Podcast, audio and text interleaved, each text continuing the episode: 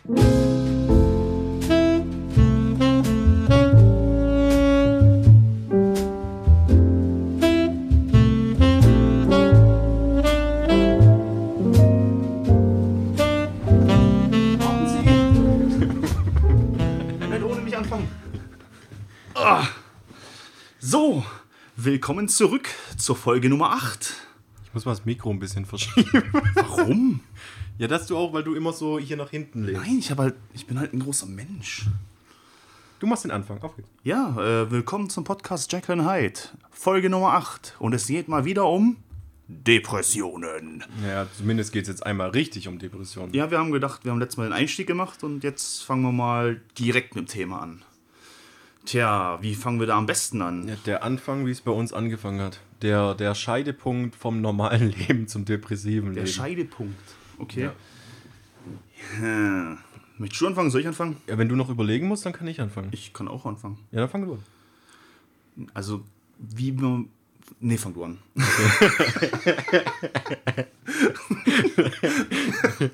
Also, also bei mir war es eigentlich, also es gibt ja viele, viele, viele verschiedene Arten, wie du da reinrutschen kannst. Ich meine, jeder hat was anderes erlebt. Manche verlieren irgendwie die Eltern zu früh oder den Bruder oder irgendwelche anderen Familienangehörigen.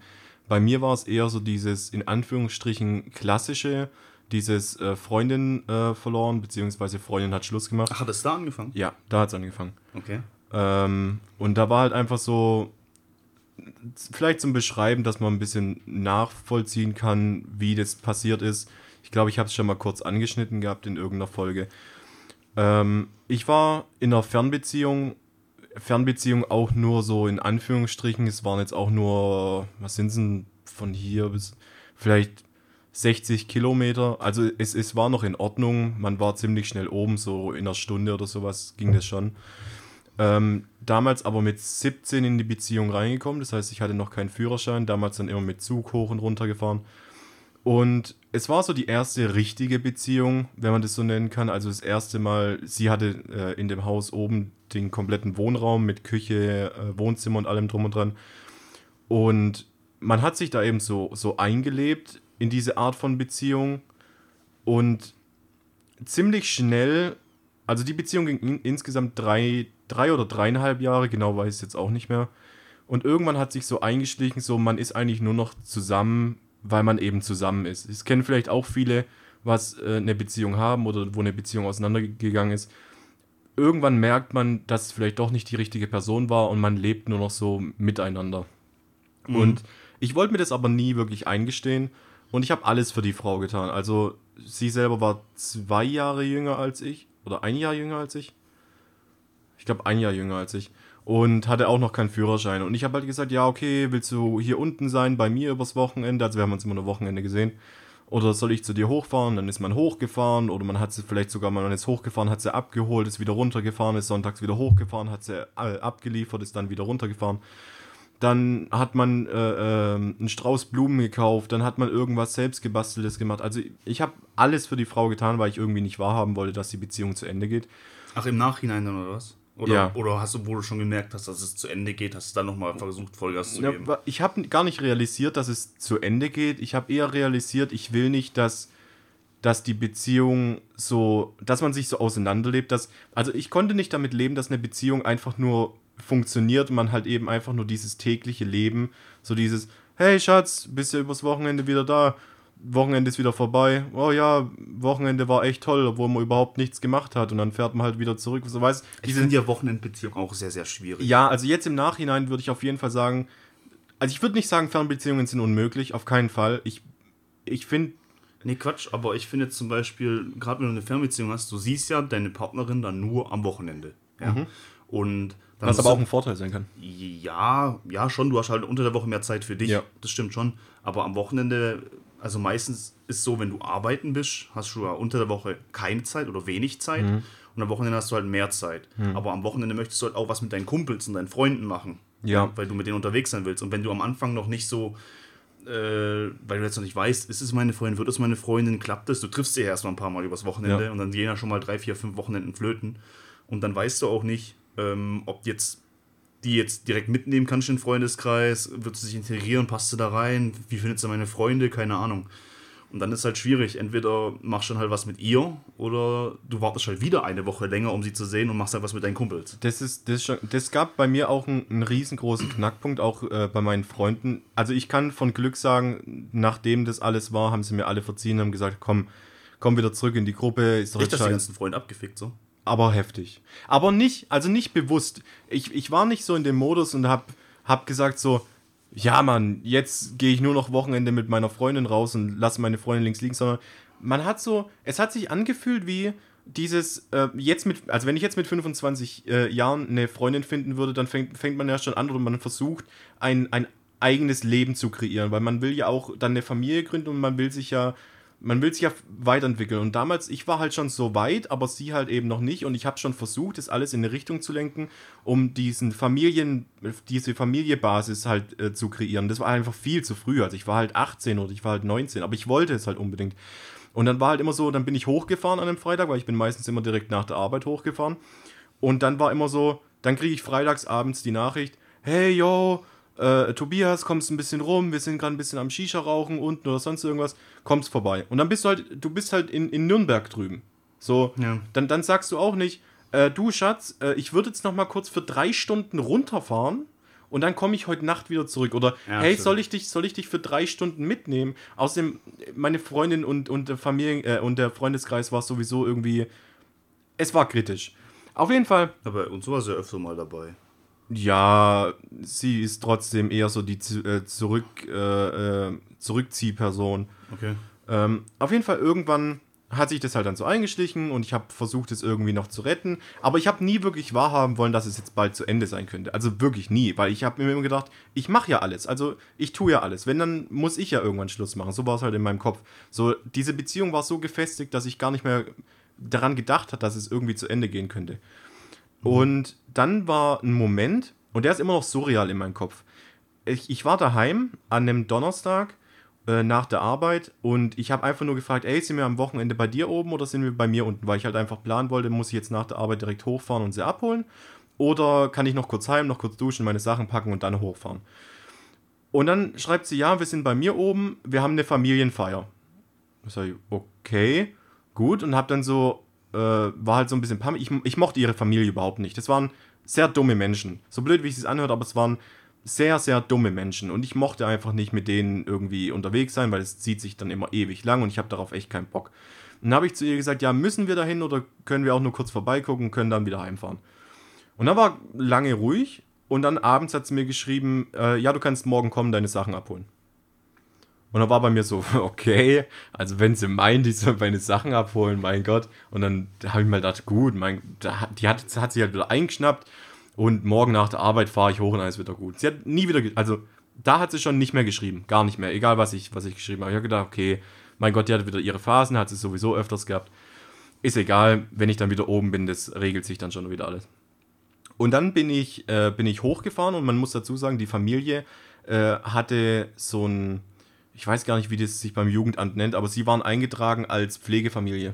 Also da sind, da sind öfters mal aus äh, kritischen Familien, die was, äh, wo dann die Eltern Drogen nehmen oder Alkohol. Äh, Sind die Kinder so. zu denen gekommen? Genau, dann sind die Kinder eben dahin gekommen. Das heißt, da war seit einem halben Jahr oder sowas, war da auch ähm, äh, eine neue, in Anführungsstrichen, Halbschwester da, die was sie eben aufgenommen haben. Und wo ich eben oben war, stand die dann vor der Tür. Und ich war so ein bisschen komplex, weil normalerweise ist eben meine Freundin dann immer draußen gestanden, hat äh, draußen gestanden, hat auf mich gewartet oder sowas. Und da war eben gar nichts.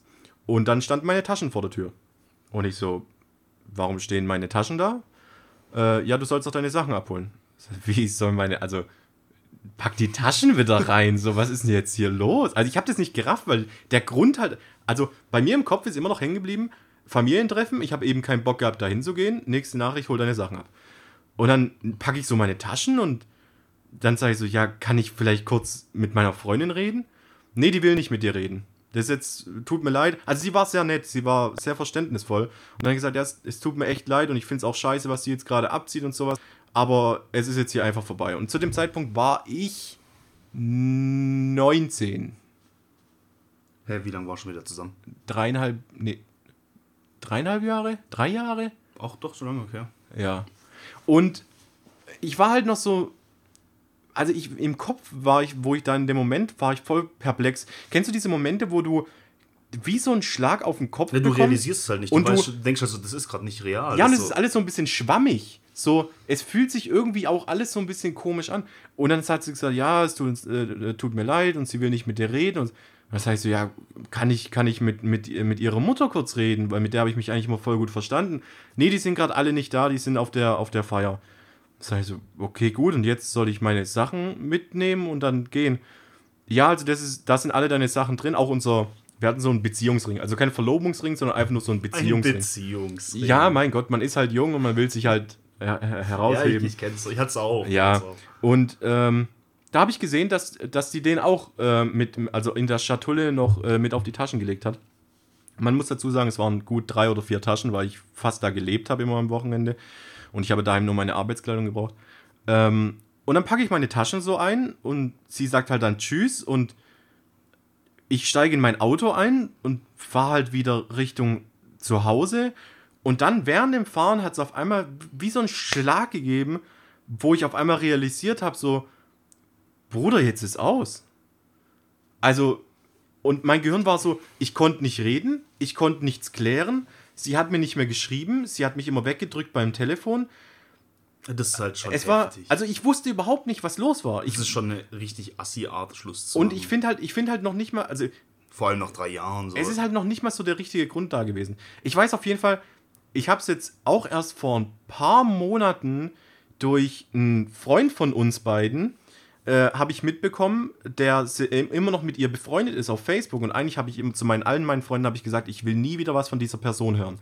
Und er hat mir aber jetzt dann gesagt, und ich meine, jetzt, jetzt ist es mittlerweile schon mehr als fünf Jahre her, ähm, dass die immer noch mit dem Typ zusammen ist und hat auf den, wann sie zusammengekommen sind, auf das Datum geguckt und hat festgestellt, das ist ziemlich in dem Zeitraum, wo ich eben dann abgedankt habe. Das heißt, da war jemand in der Pipeline. Und sie hat deswegen nicht mehr mit mir geschrieben und sonst alles, weil sie gedacht hat, okay, ich bin jetzt da einfach raus, die drei Jahre Beziehung, scheißegal. Und der soll halt gucken jetzt, was er macht. Und dann sind aber noch ein paar Sachen passiert und die weißt du noch nicht mal. Und zwar, ich bin dann nach Hause gefahren. Also ich habe währenddessen, das war ein Moment, wo ich mir gedacht habe, bitte Polizei, zieh mich raus. Weil ich war eindeutig nicht in der Verfassung, Auto zu fahren. Ich war am Heulen, so hast du noch nie einen Mann heulen sehen. Ich war emotional an einem Tiefpunkt, wo ich, ich hatte noch nicht mal den Gedanken, irgendwo gegen einen Baum zu fahren oder sonst irgendwas. Zu den Es war Gedanken. einfach leer. Ja, es war einfach komplett leer. Es war, du hast dich komplett nutzlos gefühlt. Und dann war ich daheim. Und habe ich, ich habe immer noch diesen Wunsch gehabt, ja, mein Gott, vielleicht, die, die rafft sich noch, da muss noch irgendwas sein. Und habe ich alte Bilder von uns äh, zusammengesucht, ich habe alle auf meinem PC gehabt, habe so eine Videocollage gemacht. Und dann noch so einen kleinen 3-Minuten-Absatz, wo ich halt dann geredet habe und sie gesagt hat, sie soll doch bitte sich nochmal bei mir melden und sowas. Äh, habe ihr das dann auch geschickt und dann habe ich gesehen, dass sie mich blockiert hat. Also komplett. Dann war nochmal so, ein richtiger, so eine richtige Heulattacke daheim. Ich bin froh, dass da niemand bei mir daheim war, weil ich hab, hätte auch niemand sehen wollen. Und dann, dann habe ich mich so ein bisschen beruhigt gehabt. Also ein bisschen beruhigt ist halt immer gut gesagt. Das hört sich jetzt so an, als ob ich dann wieder normal denken konnte. Es war einfach nur so, dann hat das Heulen so ein bisschen aufgehört und ich habe gedacht, irgendwas muss ich jetzt dann tun. Und das war der Moment, wo wir auch schon mal drüber geredet haben. Äh, der, der, die erste Person, an die was ich gedacht habe, die was ich anrufe, warst ja du. Und ich habe dich ja noch nicht mal gekannt. Ich habe dich einmal davor gesehen. Das war an meinem Geburtstag, an meinem äh, 18. ein Jahr davor. Und Ja. das war's. Ja. Und ich weiß nicht, warum ich dich angerufen habe, aber es tat echt gut. Du hast, ich weiß nicht, was du in dem Moment getan hast, aber du hast dir auf jeden Fall Zeit genommen, mir kurz zuzuhören. Ich habe gezockt. Ja, und Ich habe mein Game einfach stehen lassen, habe jemandem Neuen einfach am Telefon zugehört und habe meine Meinung dazu gesagt und habe versucht, dich aufzubauen. Ich habe mein Game stehen lassen für jemanden Neuen. Ja, und das machst du, also normalerweise ist es überhaupt nicht deine Art. Und ich bin dir auch immer noch ultra dankbar dafür. Aber dann nach dem Telefonat war dann auch eher so ein bisschen, man hat versucht es zu realisieren. Ähm, man hat versucht es irgendwie zu verarbeiten und vor allem man hat versucht sich selbst einzureden, ja okay, gut, es ist jetzt aus. Es ist aus, ich komme damit klar. Ich, ich habe alles im Griff. Ähm, mein Gott, es ist jetzt so, es ist halt jetzt aus. Ähm, ich mache was, ich mach was Besseres aus. Also du versuchst dich halt selbst irgendwie ein bisschen aufzubauen, weil du ansonsten nur am Boden rumkrabbelst und nicht mehr hochkommst. Und An die nächste Woche kann ich mich überhaupt nicht mehr richtig erinnern. Ich weiß, ich habe mich eingeschlossen ins Zimmer, ich habe immer wieder Heulattacken bekommen. Äh, ich habe mit der Telefonseelsorge sehr lang geredet, fast täglich, immer ein oder zwei Stunden lang. Ähm, ich habe. Dann habe ich das Echt, Beste. was hast du den Leuten dann erzählt am Telefon? genau das, was passiert ist. Und was haben die dazu gesagt? Also, was macht das? Ich, ich habe noch nie bei so einer Telefonseelsorge angerufen, Die, deswegen. die Ich sagen da gar nichts dazu. Die hören dir zu. Sie, du redest da meistens mit sehr, mit sehr alten Personen. Also ich rede mal so von 60 plus meistens. Und es hat einfach eine beruhigende Art, wenn du selber, ich, also ich selber von meiner Familie muss halt einfach sagen, ich habe keine ältere Person, keine Oma, Opa, wo ich sagen könnte, zu denen kann ich gehen und mit denen kann ich drüber reden. Und wenn du, wenn du das nicht hast und du hast bis an eine Telefonseelsorge und öffnest dich einer fremden Person, aber die was sehr viel mehr Lebenserfahrung hat wie du, das war mir sehr wichtig. Ich wollte, ich wollte Ja, kannst du es irgendwie angeben oder so, mit wem du da telefonierst? Nee, du wirst, du wirst einfach weitergeleitet. Und dann ist natürlich die erste Frage erstmal, was sie dir dann stellen. Also sie gehen erstmal sicher, dass du dich nicht selbst verletzt gerade und sagen zu dir, setz dich erstmal hin und äh, erzähl einfach mal, was passiert ist. Und das ging dann immer so, du erzählst einfach nur, eigentlich wie, eine, wie, wie beim Psychologen, aber außer dass, wenn du auflegst, weiß die Person, weil du rufst immer anonym an, äh, die Person, mit der was du telefoniert hast, weiß nichts von dir, außer das, was du erzählt hast und andersrum genauso. Und es war für mich genau der richtige Punkt, weil ich konnte mit einer anonymen Person über meine bis dahin noch komplett verschobenen Gedanken reden, weil du hast ja so Gedanken, die was so, was habe ich falsch gemacht und so weiter. Hattest du so auch so Suizidgedanken in dem Moment, wo du mit den Leuten telefoniert Nein, in dem Moment absolut überhaupt nicht. Ich bin ja selbst auch eine Person, egal um was es geht, ich suche mir meistens immer Rat entweder bei Experten oder bei älteren Menschen, wo ich weiß, wenn es gerade um so Lebenserfahrung Erfahrung geht, halt. ja, wo ich weiß, die haben Lebenserfahrung gesammelt. Weil für mich ist es immer so ein, so ein, ich bin nicht dieser Mensch, der sagt, vor Älteren muss man Respekt haben. Das finde ich ist der dümmste Satz, den es gibt. Weil vor einem 50-jährigen Massenmörder habe ich keinen Respekt, nur weil er alt ist. Sondern ich habe ich hab Respekt vor Menschen, die was eben mehr erlebt haben als ich. Und sei es jetzt äh, äh, Oma, Opa, die was halt e- jetzt eben 80 sind, damals noch halbe vorm Krieg geflüchtet sind und so weiter und so fort. Auf jeden Fall habe ich dann das einzig Richtige getan und es war das Beste und das kann ich euch nur empfehlen, wenn ihr durch so ein Beziehungsding geht und ihr wisst, es ist endgültig aus. Schmeißt jedes gottverdammte Stück von diesem Dreckshurenmiststück weg. jedes Bild, jedes, je- jeder Anhänger, alles, was ihr von dieser Person habt, schmeißt es weg und holt es nie wieder. Ich habe den Beziehungsring, beziehungsweise beide Beziehungsringe hinten in den Teich geschmissen. Ich habe die Bilder alle verbrannt. Ich habe sogar die Bilderrahmen, wo die Bilder drin gehängen, äh, gehangen sind, weil wenn du einen leeren Bilderrahmen dann wieder hinstellst oder sowas, dann denkst du immer noch dran. Die kompletten Bilderrahmen gleich mit weggeschmissen. Ich habe alles weggeschmissen, was mit ihr zu tun hatte. Und es war das Beste, was ich jemals hatte, weil ab dann gibst du deinem Körper auch das Signal, jetzt ist ein Neuanfang. Und dann kamen ein paar, paar komische Tage, wo ich habe kein richtiges Verhältnis zu meinem Bruder zu dem Zeitpunkt gehabt. Und er hat halt immer so ein bisschen diese, diese Scherze gemacht, so dieses, ah ja, mein Gott, jetzt ist halt die Beziehung vorbei, meine andere Frauen laufen auch noch rum. Wo du dir so innerlich denkst, halt ein Maul, du Hurensohn. Weil, weil, weil die Empathie einfach nicht da war, weißt Es wurde einfach nur dumm gelabert, dumm dahergelabert. Ja. Und niemand hat verstanden, durch was ich eigentlich für einen Schmerz gehe. Und dann kamen noch ein paar Wochen, wo dann sehr schlimm waren. Aber auch immer nur so schubweise. Also da hat es so angefangen mit den Depressionen. Mir ging es mir ging's gut, mir ging's gut, mir ging's gut. Pam, mir geht's scheiße. Ja, aber hast du das in dem Moment schon realisiert, dass das Depression Nein, war? absolut überhaupt nicht. Du hast es alles nur auf den Grund geschoben. Ja, mein Gott, du bist halt jetzt traurig, weil die Frau weg ist. Und wie bist du dann drauf gekommen, dass du quasi depressiv bist? Ich hatte einen Termin beim Arzt und zwar muss ich ja eigentlich, seitdem ich 14 bin, Schilddrüsentabletten nehmen. Und ich hatte da wieder so einen Termin und ich, man versucht ja sein Leben wieder auf die Reihe zu kriegen. Also versucht man Dinge zu tun, die was man immer aufgeschoben hat. Und das mit den Tabletten habe ich immer jahrelang aufgeschoben in der Beziehung. Und habe ich mir gedacht, komm, jetzt fängst du wieder an, die Schilddrüsentabletten, lass mal wieder dein Blut checken und sowas. Und da war ich bei meinem Hausarzt und mein Hausarzt ist ein, auch eine ältere Person, die war damals vielleicht 56, der ist jetzt uralt. Und ich war bei dem im Zimmer und ähm, der kennt jeden Patienten so ein bisschen persönlich. Und er hat dann auf einmal den Satz gesagt, so, bevor ich gegangen bin, so, ja, äh, ach so, und wie geht's denn eigentlich Ihrer Freundin? Und dann war vorbei. Dann war vorbei. Ich habe einen Heulkrampf bekommen vor meinem Arzt. Ich musste mich hinsetzen. Ich, ich konnte nicht mehr. Ich war emotional an diesem Moment am Arsch. Ich war so, oh mein Gott, jetzt fangen die Leute an zu fragen. Jetzt muss ich jedes Mal wieder alles durchleben, weißt du? Du willst, willst es ja nicht jedes Mal wieder erzählen. Mhm. Du willst es nicht durchleben. Und dann war mein Arzt auch mega geschockt. Und dann habe ich das. Der denkt ja sonst irgendwas, oh, was habe ich denn jetzt gemacht? Ja, und dann, okay. und, und dann habe ich halt so ein bisschen angefangen zu erklären, aber nur so in so Häppchen. Und ich habe ihm halt dann auch gesagt, wie schon gesagt, ich, bei älteren Personen bin ich sehr ehrlich und sehr offen, weil ich auch Rat suche. Und da habe ich auch zu meinem Arzt gesagt, ähm, Herr Doktor bla bla bla, es kam halt in letzter Zeit auch vor, dass ich Suizidgedanken hatte und auch Suizidversuche. Also nicht im Sinne von Versuche, ich habe mir schon die Pulsadern aufgeschlitzt und es hat nicht funktioniert, sondern das Messer lag schon neben dem Bett. Also es war schon hingerichtet, nur konnte ich es halt einfach nicht. Und sobald ich den Satz gesagt hat, ähm, hat er zu mir gesagt, sie müssen zu einem Psychologen. Und dann sage ich so, das habe ich zu dem dann auch gesagt, ja, aber ich kann keine zwei Jahre warten auf einen Termin. Das war so diese Zeit, wo es langsam angefangen hat, jeder denkt, er hat Depression und jeder geht zu einem Psychologen und die Leute, die was gebraucht haben, haben keine Termine mehr bekommen. Und äh, er hat dann gesagt, nee, das machen wir ganz anders, hat den Telefonhörer gegriffen, hat sich weiterleiten lassen und ich habe einen Psychologen äh, bekommen. Ich glaube, drei Tage habe ich warten müssen, nur auf den Termin. Das ist halt fucking ja. ultra schnell, ja, weil er halt einfach gesagt hat, es ist sehr wichtig und äh, da sind Suizidgedanken dahinter und so weiter und so fort. Und ich war bei insgesamt äh, drei, dreimal war ich nur da beim Psychologen. Mhm. Ähm, und so hat es angefangen, dass der halt dann auch, also ich habe nicht nur Depressionen, sondern ich war an der Vorstufe zu einer äh, Schizophrenie. Ähm, das hat was damit zu tun mit meinem früheren äh, Alter, wo ich mich immer vor einer Maske versteckt hat und so weiter und so fort mhm. und mit mir selbst an dem Kopf geredet hat. Und das ist ja auch immer schlimmer geworden. Ja, da können wir mal noch in dem anderen Folge ja, ja. drauf eingehen. Und so hat sich das alles entwickelt und so hat dann das erste Mal ein Professioneller zu mir gesagt, ähm, Tobias, ähm, du bist dir aber schon im Klaren, du steckst gerade in ziemlich heftigen Depressionen. Und erst dann beschäftigst du dich richtig mit dem Thema.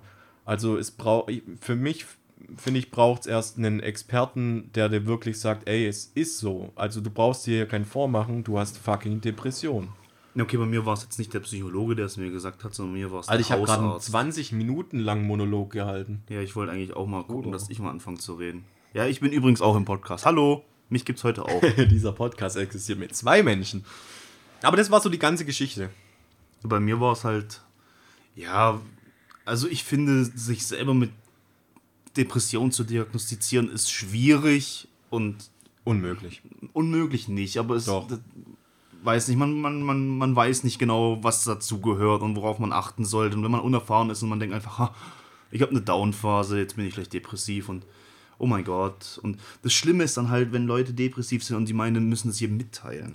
Das, das ist, dann da, weißt du schon direkt, sie haben keine Depression. Wollte ich gerade sagen, da weißt du, dass die Leute einfach nur eine Downphase haben. Weil so wie ich und so wie ich es jetzt von dir mitbekommen habe, sind Depressionen eigentlich so, dass du eigentlich keinen Bock hast, mit jemandem drüber zu reden. Du Überhaupt hast keinen Bock, jemanden äh, darüber zu informieren, wie es dir geht, warum. Du, du willst es einfach alleine für dich behalten und willst damit fertig werden. Als, als Erklärung, weil du willst es deswegen halt niemandem erzählen, weil du eben nicht nochmal das im Kopf durchleben willst. Du willst das Thema abhaken. Und indem du ja mit jemandem wieder drüber redest, durchlebst du ja nochmal das ganze Thema und es wühlt ja natürlich wieder auf. Aber bei dir ist dann, an, äh, sag ich mal, eine andere Version von Depression. Bei dir ist es halt ein ausschlaggebender Punkt gewesen und der war dann so heftig, dass es Boom gemacht hat und dann hat es halt. Der äh, hat mein Leben zerrissen, komplett. Ja, dann hat es dann quasi dein Leben da auf den Kopf gestellt, ja. ja.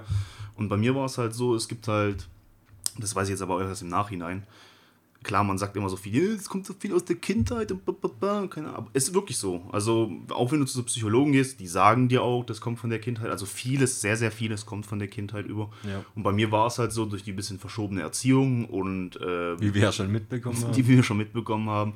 Und äh, generell so ähm, Konflikte in der Familie oder auch jetzt hier Vergleiche mit äh, Geschwistern, kommt man dann irgendwo, man steckt es immer so irgendwo in, in, den Hinterkopf, ja. Man behält es irgendwo im Hinterkopf, aber man, man ruft es nicht mehr ab.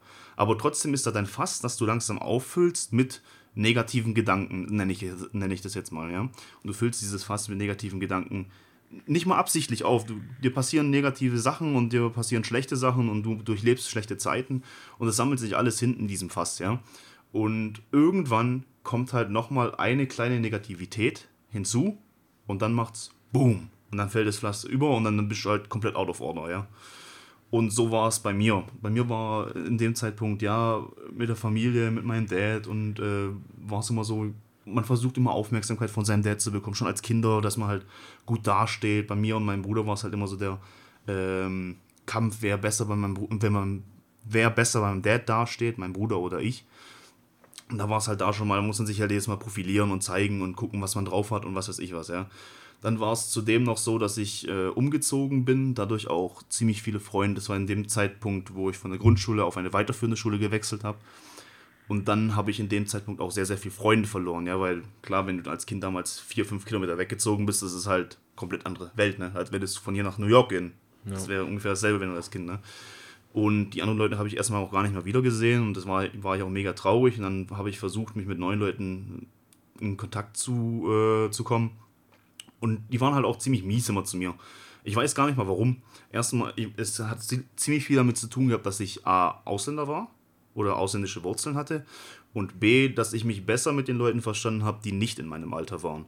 Also ich habe mich, äh, so wie jetzt eigentlich auch, wobei mittlerweile ist es nicht mehr so, aber früher war es halt extrem so, ich bin hauptsächlich mit den Freunden von meinem Bruder dann abgehangen und die waren halt drei, vier Jahre äh, jünger.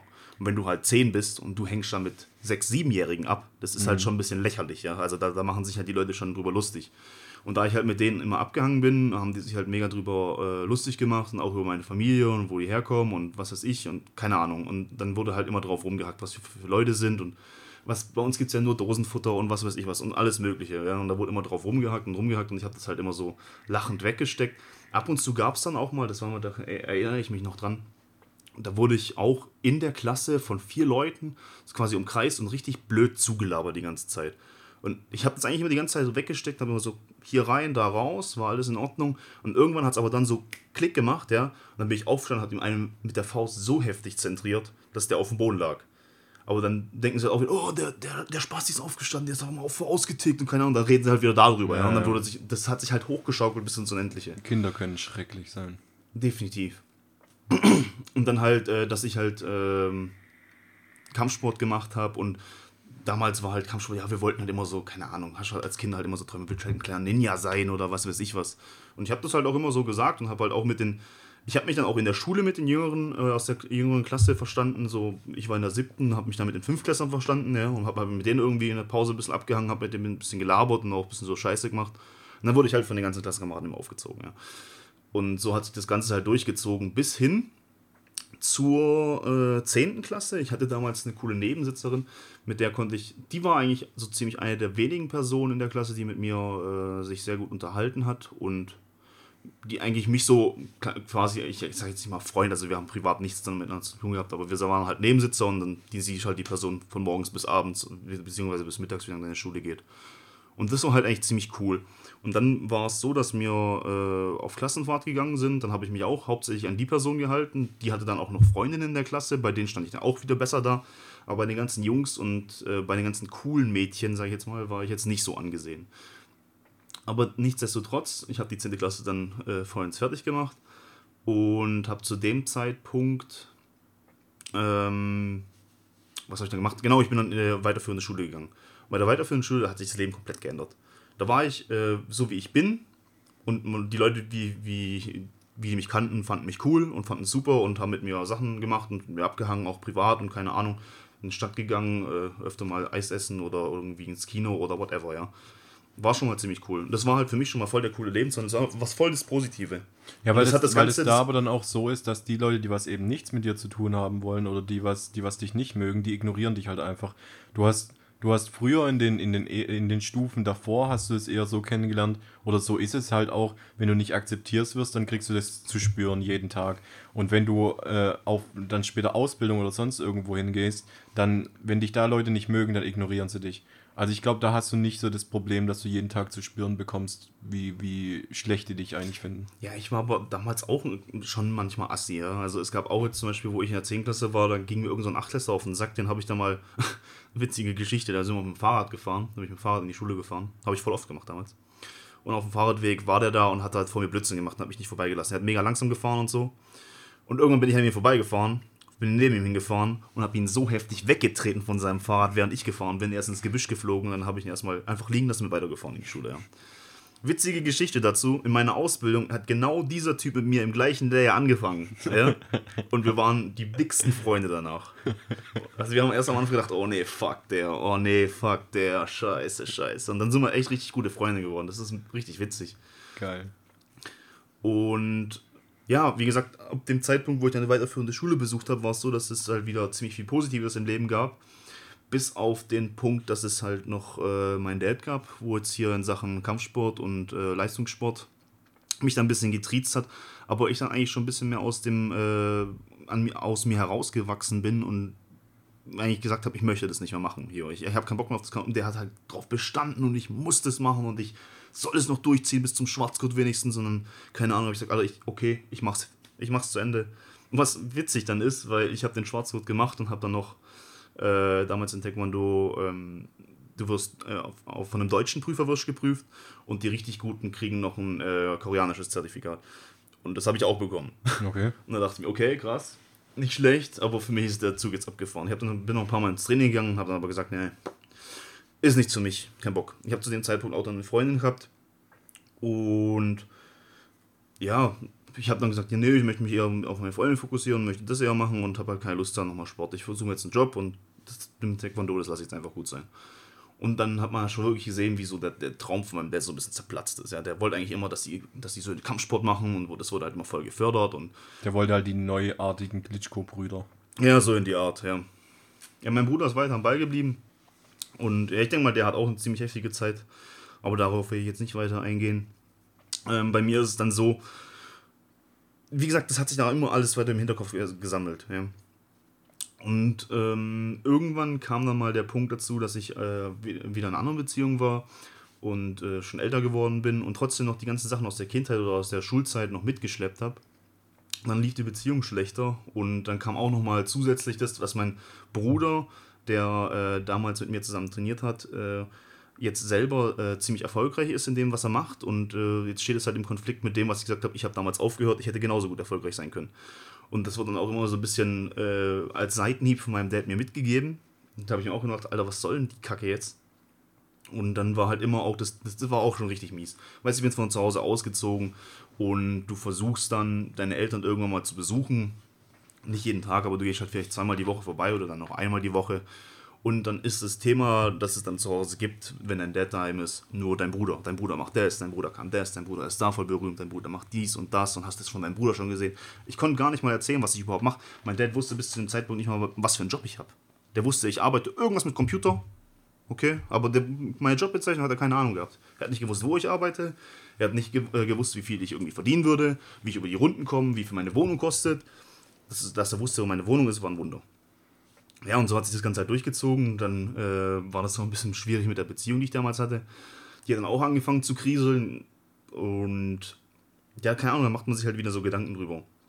Dann kam zusätzlich noch eine Person ins Leben, wo ich hätte nicht ins Leben lassen dürfen, sag ich jetzt mal. Ja, die hat zum einen äh, die ganze Beziehung auf den Kopf gestellt und hat halt ziemlich viel für ziemlich viel Trouble gesorgt und die Person war selber depressiv. Ja, das wurde schon diagnostiziert und war halt sehr stark depressiv. Ich habe mir gedacht, komm, depressiv, das habe ich echt auf die leichte Schulter genommen.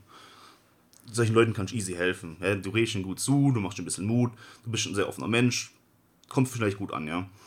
Und äh, ich habe mich aber so an, daran verbissen, dass äh, ich mir da die Finger verbrannt habe, ja. Weil die Leute, depressive Menschen können echt gemein sein, vor allem wenn du halt nicht erwarten, wenn du gibst Gutes von dir und du kriegst eigentlich nur Schlechtes zurück permanent. Und dann gehst du halt irgendwann mal auf die Barrikaden und denkst einfach, Alter, fuck, wozu mache ich das? Wozu bin ich überhaupt ein netter Mensch? Wozu bin ich überhaupt so und so? Und dann kam noch das mit meinem Vater dazu, dann kam noch das mit meiner Beziehung dazu und hat es auf einmal Boom gemacht und dann leicht zu Hause im Bett und hat keinen Bock mehr auf gar nichts. Ja? Mhm. Und wenn du keinen Bock auf gar nichts hast, erstmal keinen Bock auf Arbeiten, dann gehst du halt einfach zum, Arbe äh, zum, zum Arzt und sagst, du willst dich krank schreiben lassen. Und als ich dann so zwei, drei Wochen hintereinander mal gekommen bin zum Arzt, oder immer mal wieder sporadisch, so in Wochenabständen, hat er mal nachgefragt, was denn so genau mit mir los ist, was ist denn das Problem? Also, und dann kamen wir so ein bisschen ins Gespräch und dann habe ich das dem so erzählt und hat er gemeint, das hört sich eigentlich.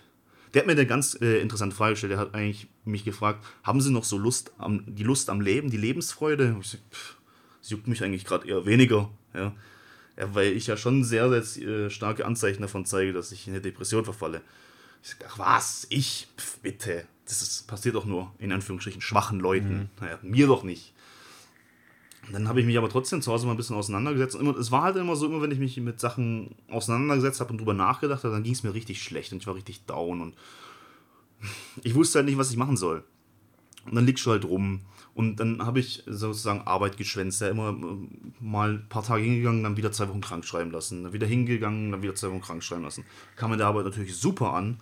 Habe dazu dann noch äh, quasi einen Kick bekommen. Ja, also ich bin raus, rausgeflogen was nochmal meinen negativen Zustand gerade nochmal bestärkt hat. Dann war ich da, arbeitsloses Stück Scheiße, ja, gerade aus der Arbeit rausgeflogen, schwänzt eh noch die ganze Zeit, Beziehung im Arsch, Familiengeschichte ist eh im Arsch, anderen Leuten kannst du nicht helfen, du bist einfach ein Totalversager.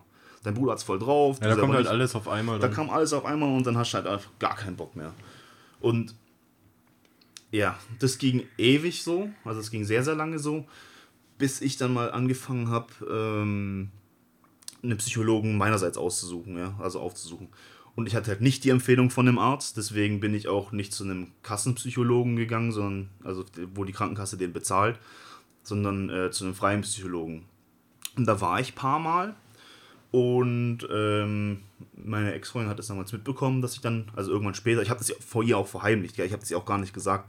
Auch die hat es auch gar nicht mitbekommen, dass ich gar nicht. Äh, Von meiner Familie weiß es auch fast niemand. Ja, dass ich ja überhaupt nicht im Geschäft war und so. Weißt du, wir haben ja zusammen gewohnt und so und ich bin, ja, ich gehe ein bisschen später ins Geschäft. Ja, ja, okay, alles klar, ciao.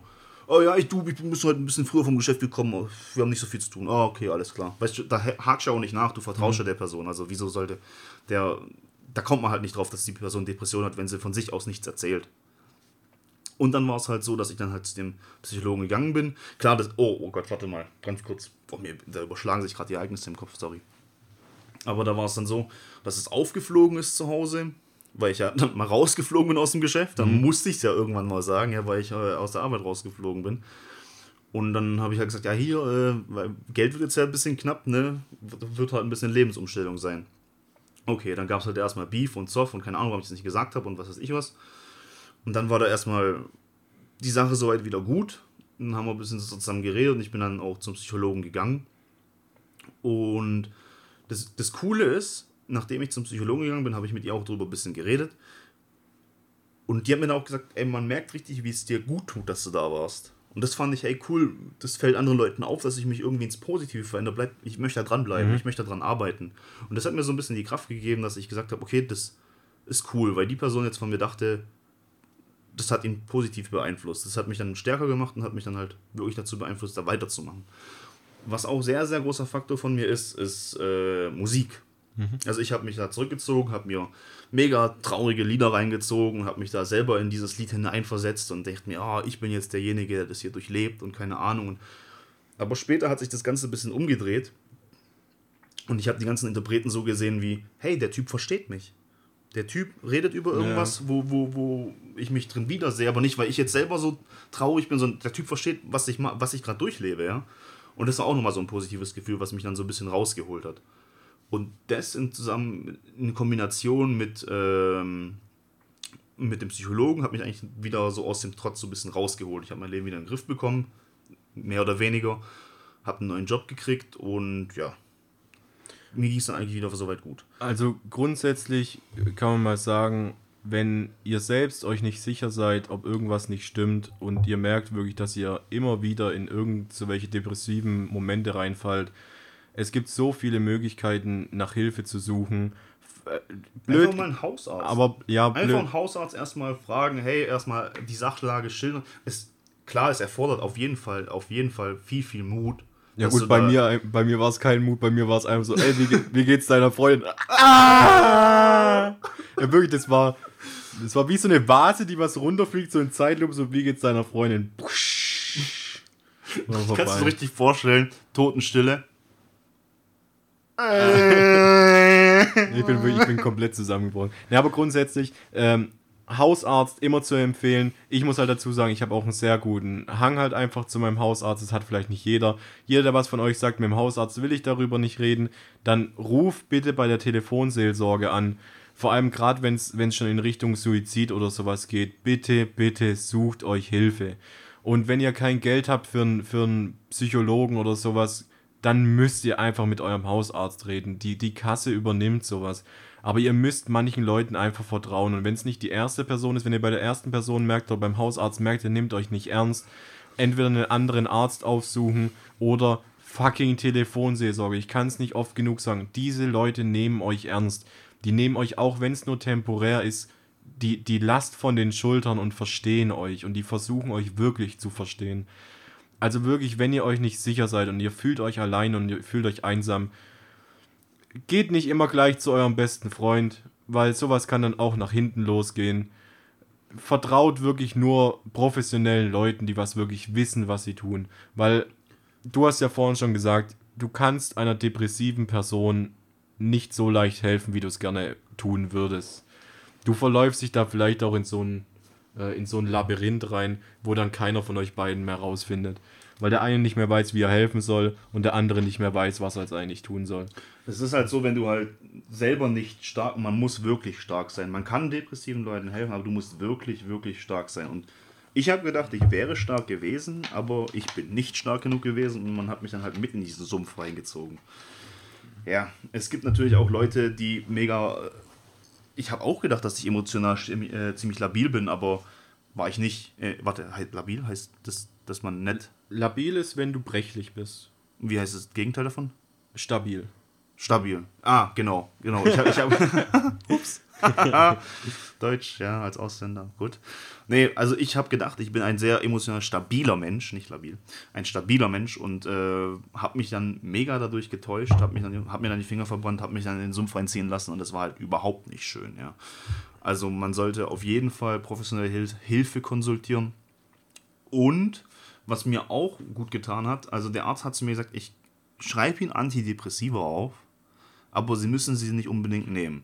Es gibt auch zwei Arten von Antidepressiva, wer es nicht weiß. Es gibt welche, die pushen dich, wenn du halt so wie ich mega down warst und gar, auf gar nichts Bock hast. Und es gibt welche, wo du halt so quasi fast von einem Burnout bist. Dann kriegst du so welche, die dich runterbringen. Ja. Aber der hat auch zu mir gesagt, machen Sie einfach was, was Ihnen Spaß macht. Versumpfen Sie jetzt nicht vorm PC und zocken Sie nur die ganze Zeit. Gehen Sie mal raus, gehen Sie mal spazieren, hören sie Musik, äh, unterhalten sie sich mit Leuten, sprechen sie mit Tieren. All die, all die Sachen und wirklich solche Sachen haben mir wirklich geholfen. Ja, also, es sind Kleinigkeiten, weil du, weil dein Kopf halt auch mal wieder lernt, okay. Es und was man zum auch gesagt hat, machen sie Sport. Gehen sie ins Fitnessstudio, mhm. gehen sie laufen, machen sie irgendwas an Sport. Du kannst halt deinen Frust bei Sport so brutal gut freien Lauf lassen, man. Ja. Du kannst alles machen bei Sport. Du kannst deine. Das hat mir aber der Hausarzt gesagt, ja. Und mein Psychologe hat mir aber dann gesagt, aufgrund meiner ähm, Kindheit, mit dem ganzen Training und Leistungssport, ja, hat, der, soll, soll hat der zu mir gesagt, es wäre sinnvoll, keinen Sport zu machen. Also nichts, wo, wo ich jetzt.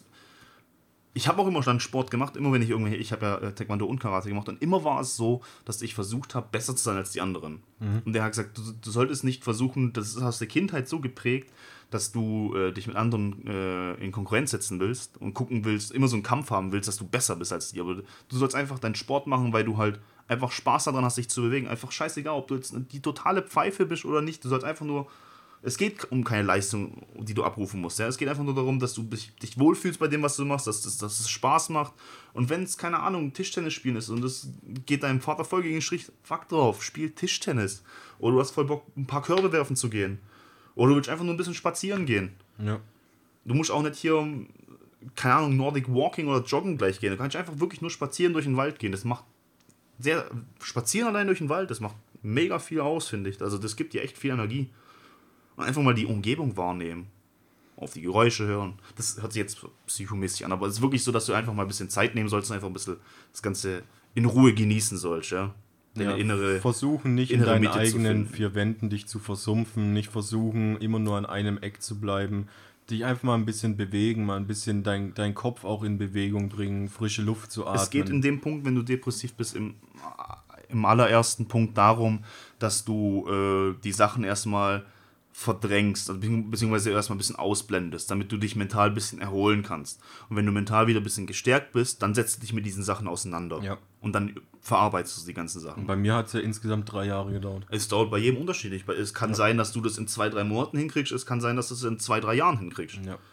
Manche kriegen es nie hin.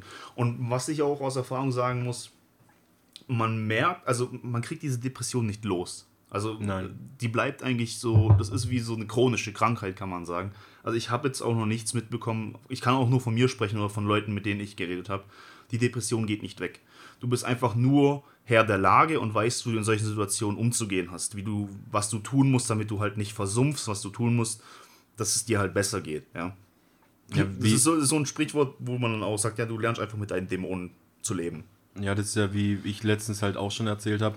Ich meine, es ist jetzt schon bei mir sehr lange her, das Ereignis, was da passiert ist. Aber es gab letztens auch wieder einen Moment, wo ich dann einfach wieder komplett reingerutscht bin, wo ich wieder komplett ins schwarze Loch reingezogen worden bin und dann war mal zweieinhalb Stunden, war dann mal Schicht im Schacht in meinem Kopf. Also ihr, ihr kriegt die dann nie ganz los, aber ihr lernt damit besser umzugehen. Und jeder findet da eine Möglichkeit und wenn sie halt nicht alleine ist, dann einfach mit, mit professioneller Hilfe. Und ich habe jetzt gerade extra nochmal gegoogelt, weil ich das schon die Folgen davor machen wollte. Wenn ihr in Deutschland lebt und ihr wollt mit der Telefonseelsorge euch in Verbindung setzen, die Nummer ist komplett kostenlos. Es ist komplett anonym, ihr müsst nichts von euch irgendwie hergeben. Keine Daten, kein gar nichts. Das ist die Nummer 0800 dreimal die 1 0 dreimal die 1. Wenn ihr irgendwelche Probleme habt, auch wenn ihr nicht depressiv seid, aber ihr durchlebt gerade einfach eine schwere Phase, ruft da bitte an, wenn ihr niemanden anderen habt und lasst euch einfach mal so ein bisschen alles von der Seele ziehen lassen, weil die haken dann auch nach und die wollen euch dann wirklich auch verstehen das sind ultra liebe Menschen und ich habe auch den größten Respekt vor denen. Also, wenn es wirklich so schlimm ist oder wenn irgendwas Schlimmes passiert, habt den Mut und ruft da an und verzieht euch nicht nach hinten und sagt, ach wa, das, ich krieg das schon irgendwie hin und Ne, das auf die leichte Schulter nehmen sollte man auf jeden Fall. ja, nicht. auf die leichte Schulter nehmen. Was mir auf jeden Fall jetzt noch in den Sinn kommt, es gibt bestimmt so introvertierte Leute, ähm, die nicht gern mit anderen Leuten reden. Ja? Es gibt bestimmt im Internet auch so Chat oder Foren oder Gibt's sowas. auch, gibt's auch. Es also, gibt, wo du einfach dich anmelden kannst und wo du einfach anonym mit jemandem chatten kannst oder mit jemandem Ja. einfach übers Forum dich unterhalten kannst, wenn du halt nicht der Freund davon bist, mit anderen Leuten zu reden. Ja? Es ist ja immer was anderes, mit Leuten zu schreiben, wie mit jemandem zu reden. Das ist immer ein Unterschied. ja. Also ich glaube sogar, die Telefon, die deutsche Telefonseelsorge hat, glaube ich, sogar einen Live-Chat. Aber, ach übrigens, die, die Telefonnummer, die Hotline ist 24 Stunden. Also egal, ob Weihnachten ist, nachts um 1 Uhr, es ist scheißegal, 24 Stunden sind die für euch da. Und e- egal wie lang ihr reden wollt, es gibt keinen Zwang, kein gar nichts. Ich glaube, der Chat hat nämlich, blöd gesagt, so äh, Öffnungszeiten. Äh, m- m- ich ich gucke mich da nochmal um und in, in der nächsten Folge äh, informiere ich euch mal drüber, was es für Möglichkeiten gibt für introvertierte Leute, die was vielleicht nicht unbedingt mit jemandem reden wollen. Oder ganz blöd gesagt, es gibt bestimmt auch äh, äh, äh, stumme Leute oder taubstumme Leute, die was depressiv sind. Ich weiß zwar nicht, wie sie uns zuhören wollen, aber vielleicht, vielleicht haben sie einen Übersetzer nebendran. Man weiß nie, wer uns alles zuhört. Äh, ich gucke nach jeden Möglichkeiten, was man greifen kann.